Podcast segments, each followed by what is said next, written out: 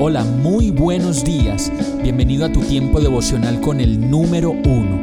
Qué alegría saludarte con la certeza de que Dios está obrando en tu vida su perfecta y buena voluntad, ya sea porque estás aprendiendo de un momento difícil o porque estás disfrutando de su amor a plenitud con paz y tranquilidad.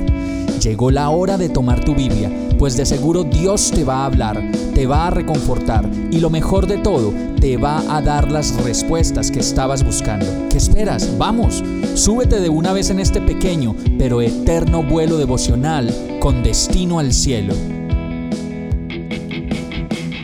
Y el mensaje de hoy se llama Lo que se olvida no importa y lo que recuerdo es de gran importancia. Hechos 5:38 dice, en este caso, les aconsejo que dejen a estos hombres en paz, suéltenlos. Si lo que se proponen y hacen es de origen humano, fracasará, pero si es de Dios, no podrán destruirlos y ustedes se encontrarán luchando contra Dios.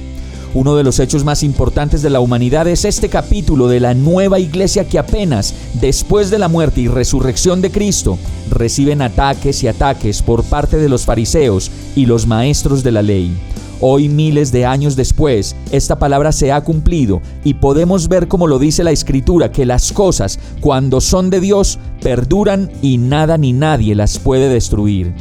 Esto sucedió con los discípulos de Jesús, quienes hoy seguramente desde la derecha del Padre pueden ver que evidentemente este grupo de fariseos y maestros de la ley se encontraban luchando contra Dios. Las cosas que se olvidan realmente es porque no importan y cuando eso sucede no llegan a perdurar en el tiempo. Pero las cosas que recordamos lo hacemos porque nos atraviesan el corazón y duran para la eternidad.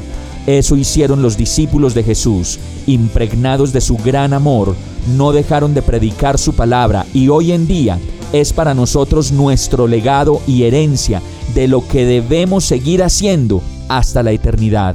Vamos a orar. Gracias Señor por tu palabra, gracias por tu compasión y tu fidelidad. Te necesito Señor. No me permitas criticar ni menospreciar a quienes se dedican a contar a los demás la maravillosa noticia de tu amor. Y más bien, lléname de carácter y determinación para no negarte y en cada ocasión más bien poder confesarte como mi Señor y Salvador.